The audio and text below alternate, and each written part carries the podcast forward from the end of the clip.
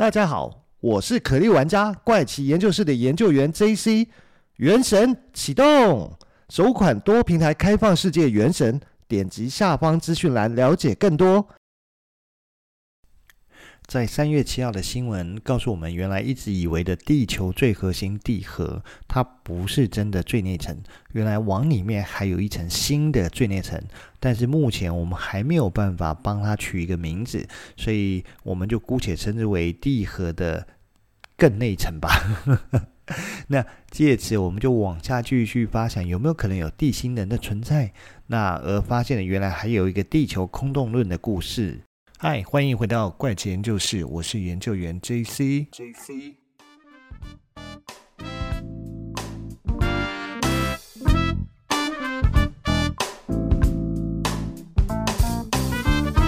嗨，大家这周过得怎么样呢？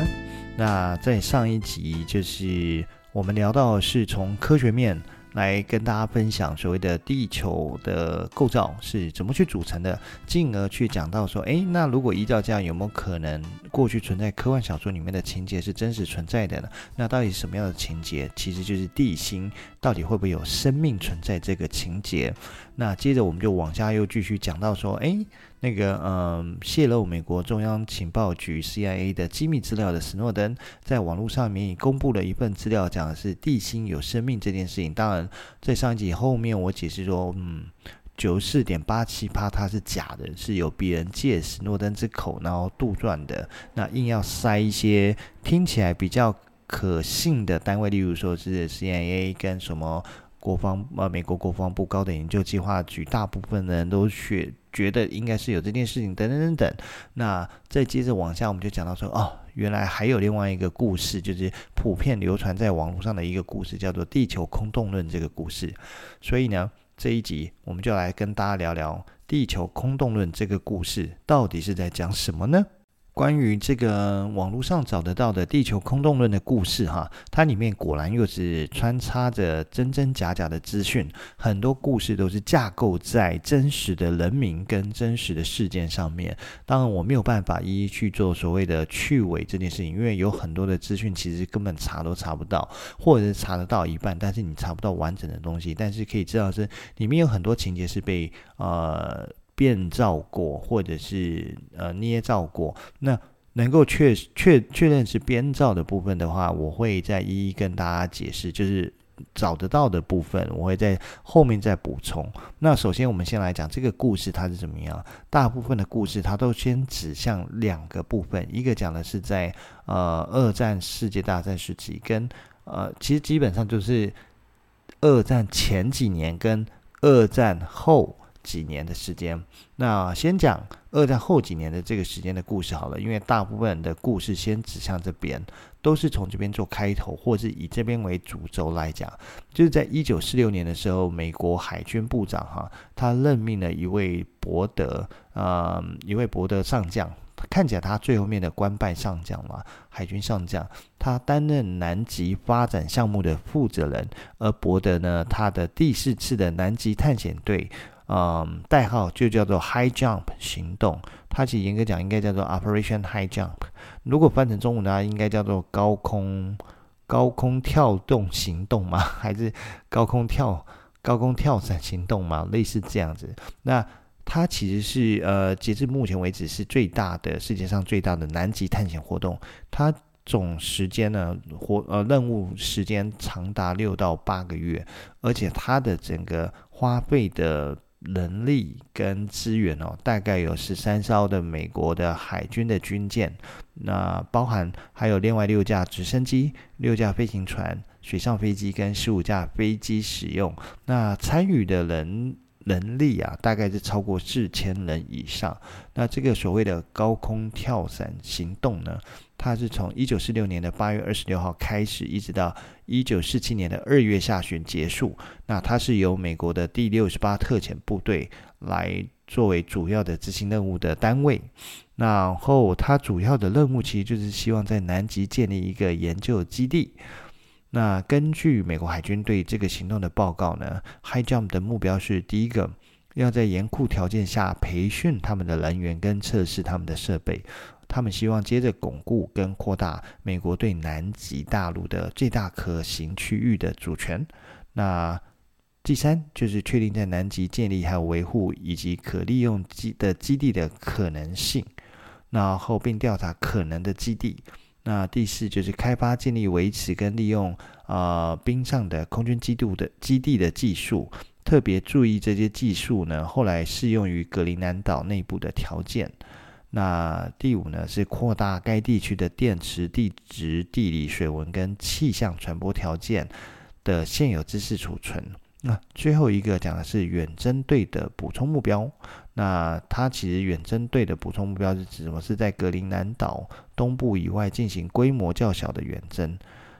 那基本上大概这就是 High Jump 他们的一个任务。而刚刚提到的伯德上将呢，他在呃远征军指挥舰上面呢，就是奥林匹斯三号上面接受了国际新闻社的记者采访。他在采访上面呢，讨论说他从这次的任务行动中学到的教训有哪些？那这个采访最初是出现在一九四七年的三月五号，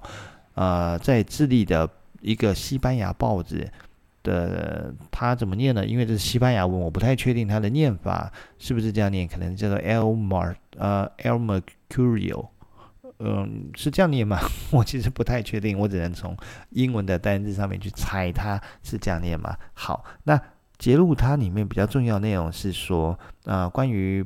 理查德·伯德海军上将今天提出警告说，美国应该要采取保护措施，防止来自极地的敌对飞机入侵美国。这位海军上将解释说，他并没有吓任何人，但残酷的现实是，如果再度发生战争，美国可能会受到飞越其中一级或两级的飞机攻击。这边所谓的一级或两级，指的就应该是北极跟南极。那这番话是他在接受国际新闻社专访时，回顾自己在极地的探险经历所说的。那在谈到最近完成的考察时，伯德。伯德说，他自己的观察，哦，跟发现最重要的结果是，他们对美国安全的潜在影响，世界正在以奇妙的速度缩小。我我在想，这句话讲的应该是指说，因为。啊、从一九四七年啊、就是之前到一九四七年，就是飞行器的发展跟科技的进步，导致飞行旅行的时间缩短，所以才会有所谓的世界缩小的这个说法。那这位海军上将回应说，这是他最近在南极探险中得到最重要的教训之一。我必须警告我的同胞们，这边讲的是指美国，美国人民，我们能够在与世隔绝的环境中避难。并依靠距离海洋和极地是安全保障的确定性时代已经结束了。那这个指的是什么？为什么呃世界大战第一次跟第二次美国都能够呃全身而退的一个最主要，不能讲全身而退了，就是第一次他没参加，第二次参加，可是对他的影响都不像其他参赛呃不能讲参赛参战国来的那么大，是因为他们就是因为。没有跟欧洲大陆连在一起，没有跟亚洲大陆连在一起，所以基本上他们发生战争是他们把美国的军队派出来其他国家参战，而在美国的本土上面其实是避开了两次的大战这件事情，所以他才会讲说他们在跟与世隔绝的环境中避难已经结束了，这指的应该就是呃飞行器啊、航空母舰的进步。那其他国家是有能力把他们的兵力武器给送到你的本土上去。然后这个是从正式的新闻上面能找到的哦，包括你去找 Wikipedia 都可以找到这些内容。所以这部分都是被证实是事实的部分。那所谓的网络流传版的故事怎么样？流网络的流传版故事的确也引用了。呃，这个所谓的高空跳伞部队任务也引用了这位理查理查伯德上将，那他们的身份故事跟任务事件，那但是。在他接受采访这件事情上面，似乎有一点不太一样。首先呢，在网络流传版故事是说，这位理查他自己寄了信给这个呃，一样是这个智利的媒体，西班牙媒体，告诉他说他在飞过北京上空的时候，曾经遇到从巨大洞穴中以高速飞出来的不明飞行物，当时令他大吃一惊。所以呢。根据伯德将军的体验，美国政府应该知道地球内部是有空洞的哦，而且还把那里作为基地。那个洞穴里面呃有可能存在着具备高度文明的地心人这件事情，而且呢，因为伯德将军本人提到说他有经历过不明飞行物的经验，所以才希望对世人发出警告，特别是自己的国家必须致力于发展。反制不明飞行物的能力，避免说呃可能会有不明飞行物从一级或两级飞过来攻击你等等等你，我们已经丧失了与世隔绝的优势。那未来可能不是这样等等等等之类的。所以整个地理的故事版本其实看起来网络上找得到这个故事啊，是建构在真实人物跟事件上面去创造出来的。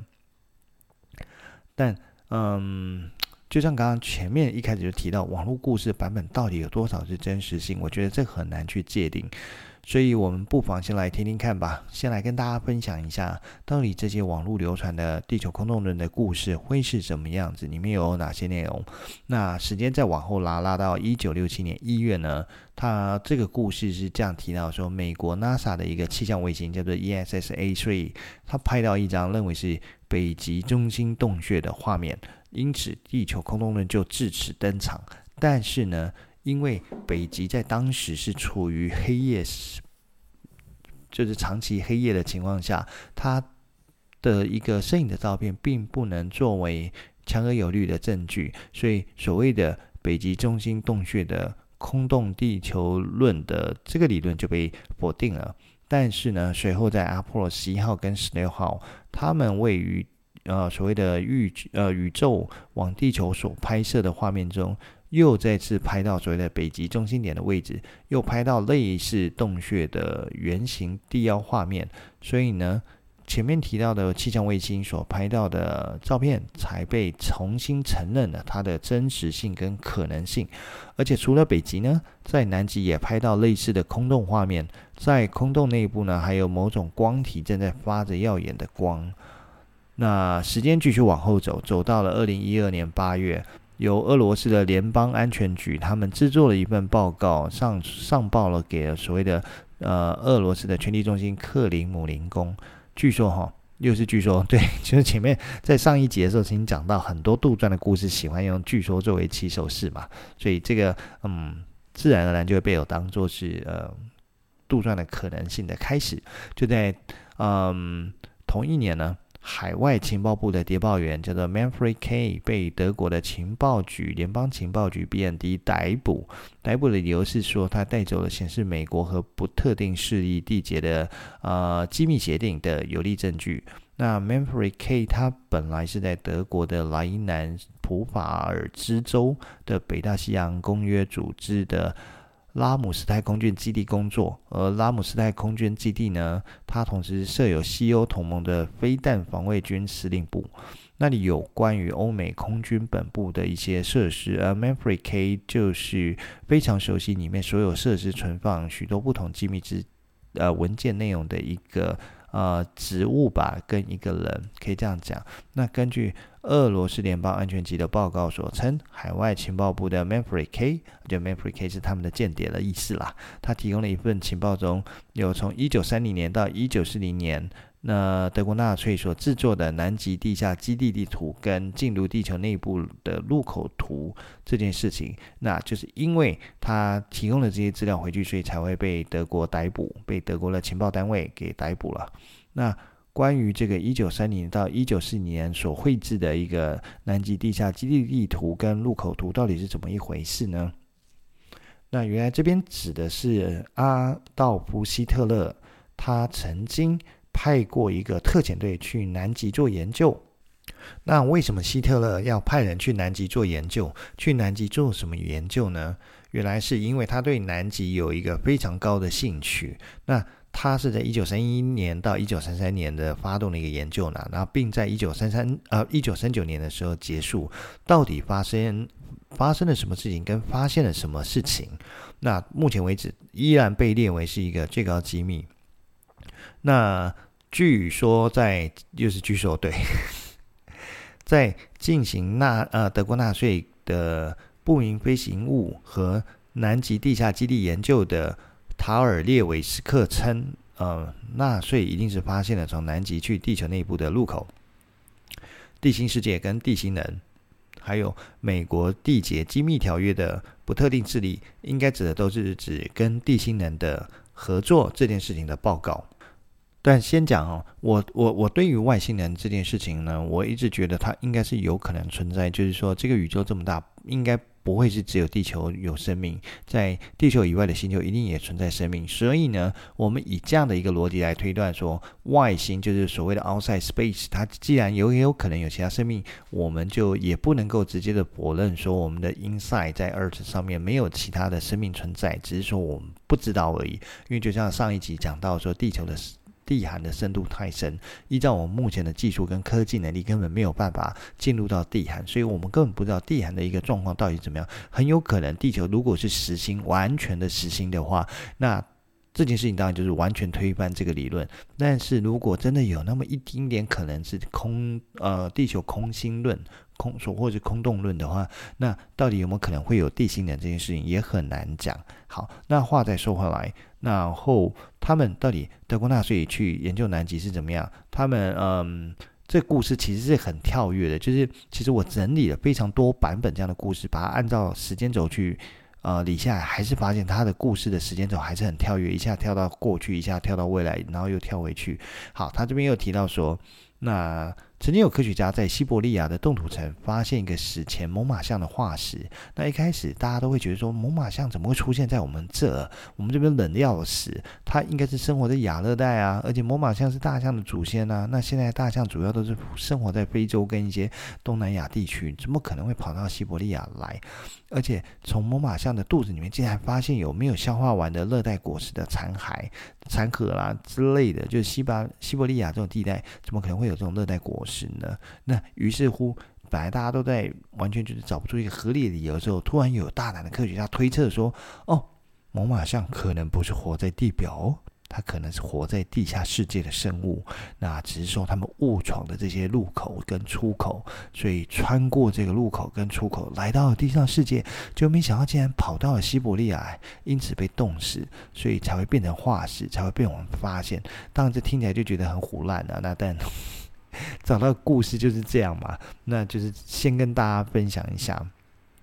好，结果这个故事呢，又跳回前面讲的，就是所谓的那个呃高空跳伞行动的美国将军伯德，他在一九四七年二月的时候率领一支探险队从北极进入地球的内部，而且他发现了一个庞大的基地跟地面上已经绝种的动植物，其中就有类似猛犸象一样的生物。那根据嗯、他的日记里面写到说，他。不可思议的是什么？是他看到了在地心里面竟然有长长满绿树的山谷，然后还有小溪流过。可是这是北极啊，这里应该是冰天雪地，怎么可能会有像是温暖地区的一些植物跟呃环境？而且他还发现一个庞大的飞碟基地啊，里面居住着拥有高科技的人们的神秘人们，而这神秘人甚至告诉他说，这个地下世界名为阿里亚尼。那他们其实是根本不想跟外部世界的人接触，就是所谓的地壳上面的地表的地球人。但自从美军丢下原子弹以后呢，他们意识到外部的世界的人们所掌握的武器很有可能毁灭世界，于是他们就希望派出他们的飞行飞行器来跟地表上的大国进行交涉啊，但都没有得到什么善面跟积极的回应啊，甚至他们还一路受到战斗机的攻击啊，所以他他就预言说，如果人们继续使用这种原子武器，很有可能地球就会走向自我毁灭的道路，到时候人类就会再次进入黑暗时代。那在同一个时间点呢，就是伯德出席了美国国防部的参谋会议，然后陈述了这些记录，并且向当时的美国总统杜鲁门总统做了汇报。会议时间历时六小时四十分钟。之后，他还接受了所谓的最高安全部门及医疗小组的调查，最后被告知说要严守这个机密，因为伯德身为军人，只能服从命令。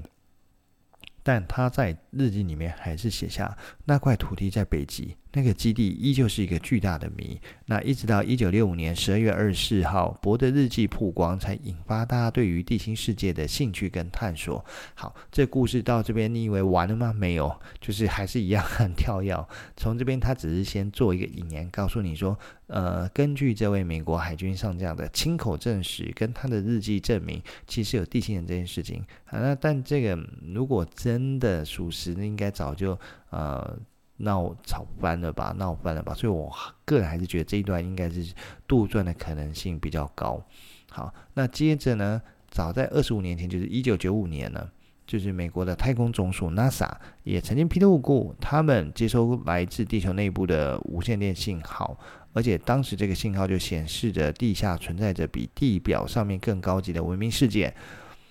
啊、呃，他是这样写的：一九九五年二月四号，加拿大的每周世界新闻就是 Weekly World News 以 NASA 收到。啊，来自地球内部的无线电信号，NASA receives a radio signal coming from inside the Earth 为标题来报道地球是中空的证据，那以此推测地球是空心的。好，那关于这两件事情，其实我花了很多时间去查，完全查不到，查不到一个这个这个什么，嗯。这则新闻，那也查不到 NASA 里面有讲说，他们 NASA 有写所谓收到的 radio signal 都是来自 outside，都是来自所谓的 space 这件事情，好，没有没有来自地球内部这件事情，所以这件事情它到底是不是属实呢？我觉得很有可能又是另外一个杜撰的故事了。那不管我们继续讲这个网络版的故事嘛，反正就网络版的故事，我们先分享一下。最后面再讲我个人的看法。那这个所谓的来自地底的 signal 呢，经过科学家的分析以后，发现说它是一个数字符代码。那确认它不是自然生成的一个信号，而是来自某种智慧生命体发送出来的信号。那其中呢，呃，这些所有的数据，不，这些。资讯都是来自一位不愿意透露姓名的太空总署 NASA 的官员所提供的讯息。科学家已经呃破译这些信号的具体内容，但是不会跟社会大众公布，因为这些内容虽然不带有恶意，但依然会引起恐慌跟争议。那只能说地底下那里存在着文明，他们发出可以穿透地壳及几百公里厚岩层的信号。那关于这位呃知情人士回复说呢，地地心人对我们的了解远远超过我们对他了解。比如说，他们知道用基本的联络方式跟我们沟通，可是我们连回应都无法回应。那这个所谓的知情人士来说，有关专家认为这是二十世纪最惊人且最有意义的发现了。但是，呃，科学家却不明白为什么会有地下文明生命这件事情。因为如果我们按照地表上人类生命所必须的三大要素，就是阳光、空气和水呢，那么地底下的生命它到底该怎么样去做一个生存呢？那这当然就是一个未解之谜嘛。好，那话再说回来，我要吐槽一下这一段。这个如果真的是二十世纪最惊人跟最有意义的发现，不可能，不可能。这件事情这么默默的，嗯、呃，不普遍的，大家会不知道这样子。好，所以吐槽结束，我们继续回来继续看这个呃非常光怪陆离的网络故事，甚至呢。是有外媒报道，有些有特异功能的人说，他们曾经尝试啊，利用他们的特异特异功能，曾经啊看到过地心世界的一个景象。他们来到地表垂直两百二十公里的地心世界，他们到了以后，全部都惊呆了。为什么？因为这里是高度发达的文明的地心世界，而且长得非常漂亮呢。那说，如果地球是一颗鸡蛋，人类向地心探索的进程还不及蛋壳的十分之一啊。那在此之前呢，我们都以为地心满满是滚烫的岩浆，但地球原来是一个空心的，而且岩浆是在两百公里以内，也就是说在地心之外。那地心的人类并没有像地表上的人类这么好战好斗，所以没有战争。然后，呃。地心的人类的总人口数呢，比地表的地球人还要多，大概有一百多亿啊。那我们大概现在是七十亿到八十亿嗯之间的数字吧。那地心世界呢，也有高楼，而且是最高的楼层达五百九十多层，有一千九百多公尺高，而且语言跟地地表上的人类用的语言都感觉差不多，也是各种语言都有，有类似中文的，有类似英文的，等等等等，而且基本上是呃长得非常的相似，所以他们如果到地表上来，我们是完全无法分辨的。那只是说呢，一地表的人类的科技是进不去地心，但是地心是有秘密通道可以联络到地表来。所以他们其实一直都有人会来地表活动，那只是说我们都不知道那怎么进去跟怎么出来，所以他们其实会到我们的日常生活环境里面，那不知道做来做什么，是来收集情资的吗？所以呢，话再说回当年的希特勒呢，他派人去南极探险，那是不是有可能他根本没有死掉，而是逃进了地心地心人的世界里面呢？那当然这件事情不知道嘛，这完全是一个猜测来的嘛。到底德国是不是真的有发现什么南极的呃神秘入口跟地心的一个存在的事实？这件事情我们都不知道。那话再说到。另外，呃，又这个故事又跳到另外一个时间点了，又跳到一九六三年，说是有一个土耳其男子在翻进他啊、呃、位于卡巴多奇亚的房屋时，从地下室的墙壁砸出了一道墙。他惊讶地发现，这道墙后面别有洞天呐、那这个墙后面的世界。嗯，名词名词被称呼为带林库尤，在官方进一步挖掘下，才发现它是一个宛如迷宫般的地下城市网，而且它最深到地表下六十公尺深的地方，而且计算出说，哎，这个地下城市最多可以容纳两万人，里面的设施非常全面，有马厩，有马厩、酒窖。然后马厩了，讲错，马厩酒窖、储藏室、食堂、教堂等等等。为什么会有这个地下城市呢？原来最初是为了避免外族入侵跟宗教迫害。那但是盖了以后，其实就一直没有没有使用了，一直到二十世纪初呢，才呃才有基督教的少数派，那卡罗帕西亚人还会逃亡到隧道中里面去以求安全。那这个。古代的地下堡垒以六十公尺深度来讲，其实已经超过呃核战地堡的深度。例如说，最知名就是美国的绿蔷薇酒店的地堡国会，它也只有十九点五公尺深。那可是防核地堡是在近代社会的产物哦。可是刚刚讲的这个戴林库尤，它可是在公元八世纪建造的，哇，那早了很多。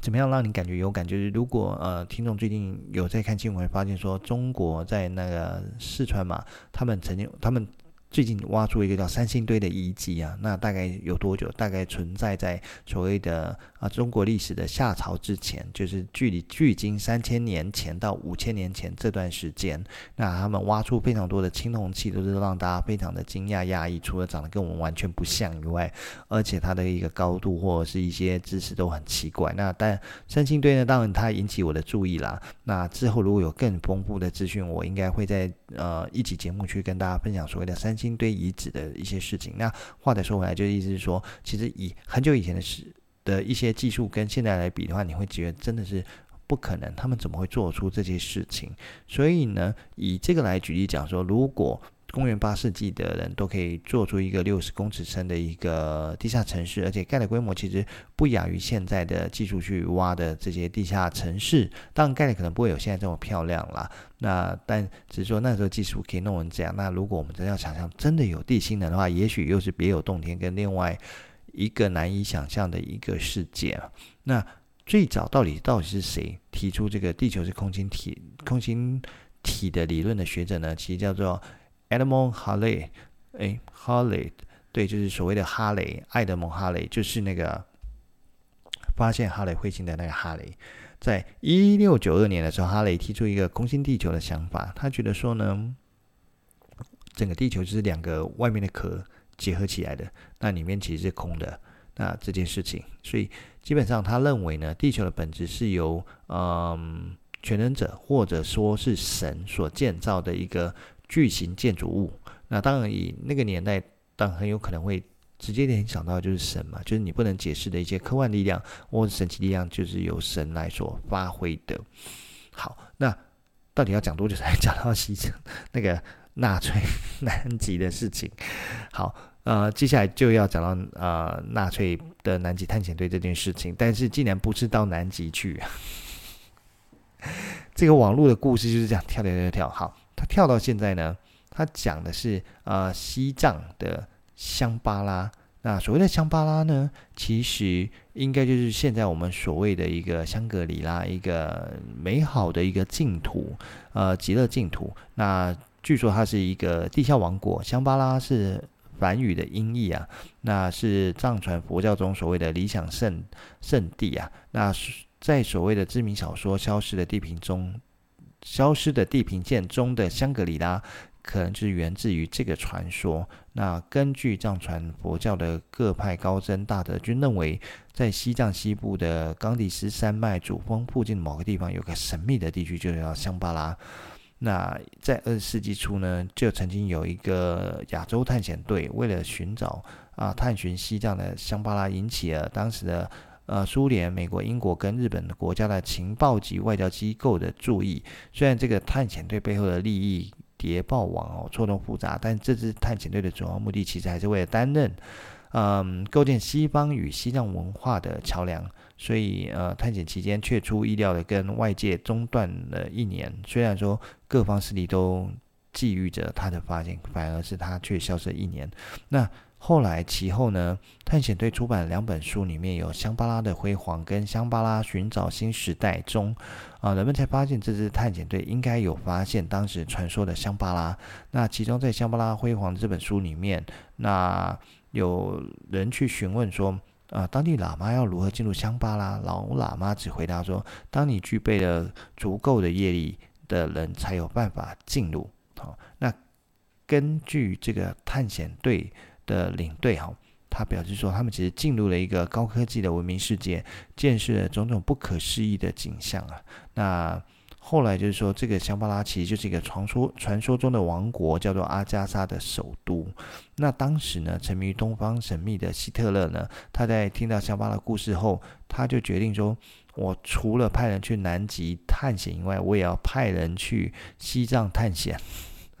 所以，一九三八到一九四三年，他们就真的去了，那而且带来非常多的资讯跟照片回来。那至于为什么？呃，希特要派人去西藏呢？一种说法是说，希特十分喜欢西藏的文化，想要探寻这个神秘的仙境；另外一种是，希特希望他觉得说呢，通往地下世界的入口不止南极一个，西藏可能也是另外一个，所以他希望透过西藏的地下入口进入所谓的阿加莎这个国家去学习他们的科技来称霸世界哈。那这个是当然，这都是故事啦。那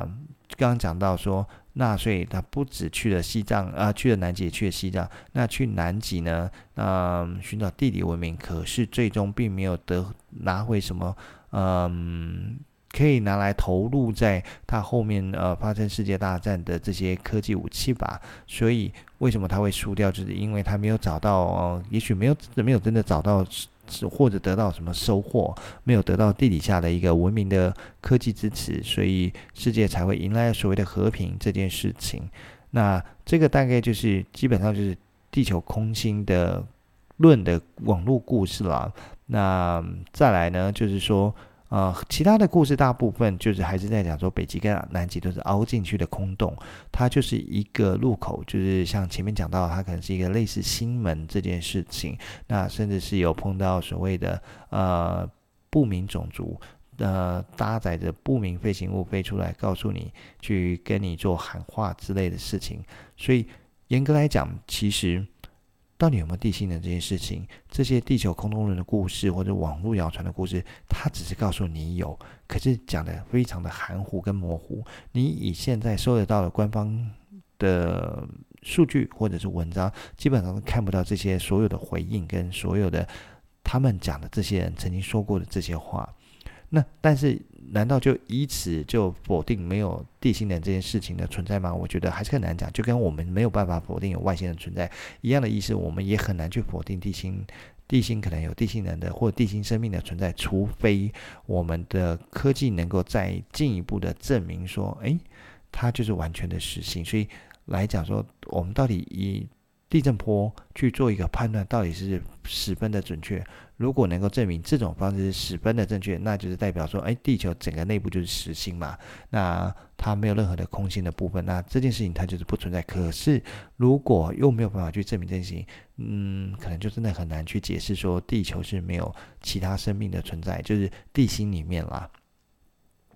那当然。我有注意到还有一些其他的故事，可是可能需要再花一些时间去收集，再回来跟大家去讲更多有关南极发现的一些地下基地的故事。那希望可以很快的整理好，在之后的节目再跟大家分享喽。那今天呃要跟大家分享的这个所谓的从上一集到这一集的所谓地球空洞论或者是地核的故事，大概就是先到这边喽。那我们下一集再见喽，拜拜。